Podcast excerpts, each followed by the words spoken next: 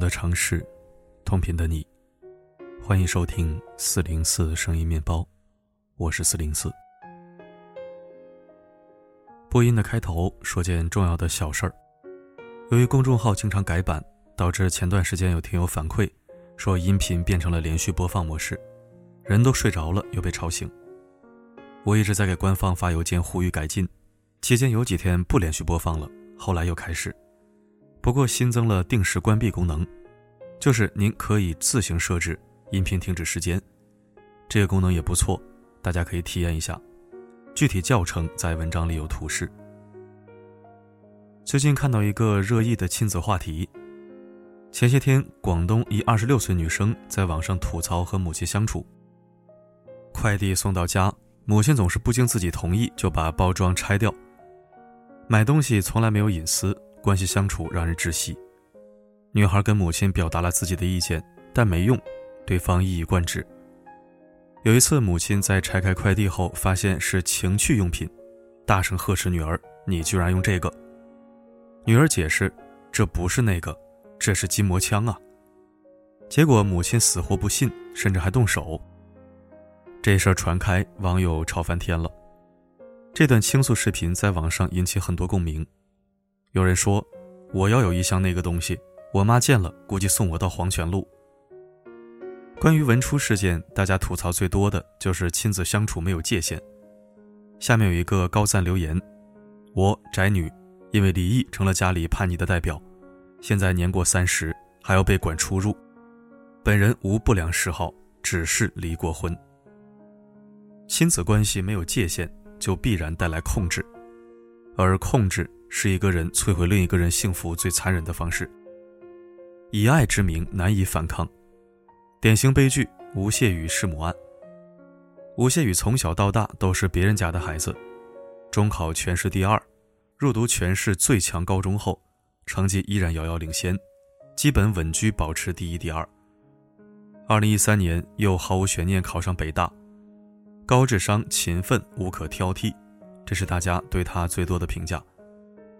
可是，这样的超级学霸，却在读大学期间犯下弑母的重罪。了解吴谢宇原生家庭，发现没有界限的母子关系是这场悲剧绕不过去的因。谢天琴中年丧夫，之后没有再婚，把所有精力都投注在培养孩子身上。吴谢宇是很配合，只是却不是自己真正想要的。他说：“我只有考出好成绩，才能让妈妈开心，让妈妈骄傲。”这是我唯一的意义。谢天琴把自己人生意义全部寄托于儿子身上，吴谢宇也活成了妈妈的全部。二零一三年，吴谢宇考上北大，赴北京独自生活。都说青春期孩子最叛逆，可是吴谢宇不同。大学期间，他居然每天都要跟妈妈打电话。其宿舍好友透露，吴谢宇跟妈妈聊的都是一些很细的事儿，每次考完试都会对卷子的答案。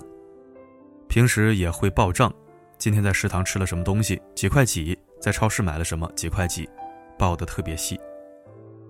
关于吴谢宇反常行为，室友讲过一个细节：大学同学见面一般都是打个招呼就行，可吴谢宇很奇怪，不管是谁熟不熟，他总是会走上前，很热情地拍一拍对方的肩膀，然后点头问好。其室友评价：我觉得他一直在讨好别人。至于吴谢宇为何会讨好别人，从心理学不难解释。小时候，他跟妈妈相处模式就是没有自我，只有讨好。礼貌是为讨好妈妈，考年级第一也是为了讨好妈妈。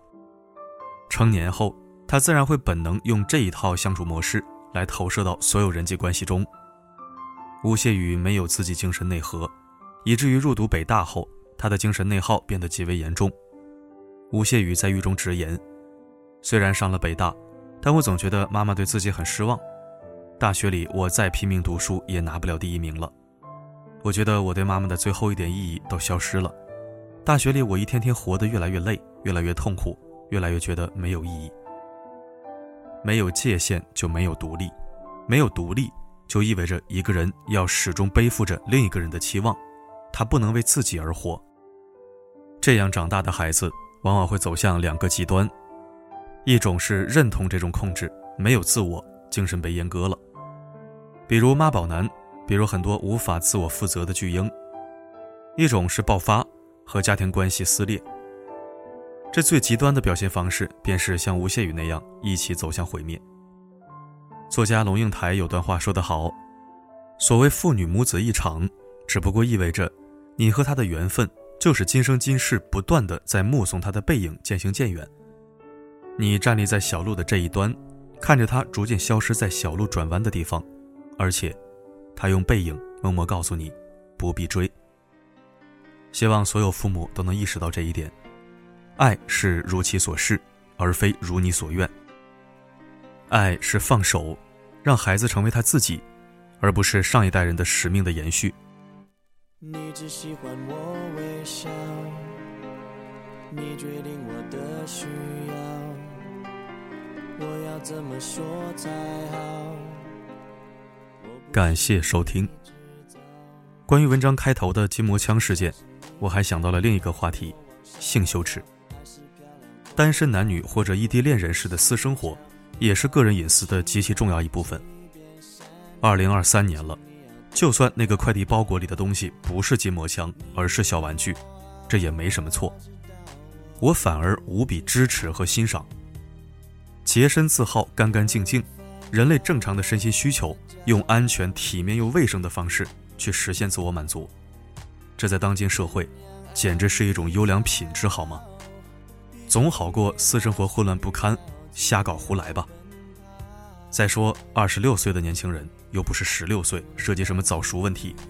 做家长的还如遇洪水猛兽一般上纲上线，简直就是一种病态。我还想起一个案例，原来在文章里提到过多次。前几年在某长辈家里做客，旁听长辈的邻居来闲聊。那个阿姨说，自己儿子上大二了，还是生活无法自理，脏衣服拿回家洗，也不会谈女朋友，跟室友关系也处不好。刚上大学的时候，在宿舍里连洗澡和上厕所都不习惯，只能走读。或许也是了解儿子的情况，所以没让儿子去外地上大学，就在同城。我听了个大概，后来长辈给我讲，这孩子算是被家长给毁了。从小到大一直被家长包办一切事务，没有任何隐私，也不许自己做主。本来挺帅一个小伙子，现在跟个废物一样。当时我听到就震惊了，这世界上怎么会有如此恐怖的家长？简直就是在目睹一场令人窒息的悲剧啊！在此给某些自以为是的家长们一句真诚告诫：孩子不是你的附属品和宠物，他们是和你一样的健全人。需要空间，需要自洽，需要经历和试错。你该做的只有在必要的时候纠偏和建议，而不是近乎病态的奴役和控制。好了，今天咱们就聊到这儿。我是四零四，不管发生什么，我一直都在。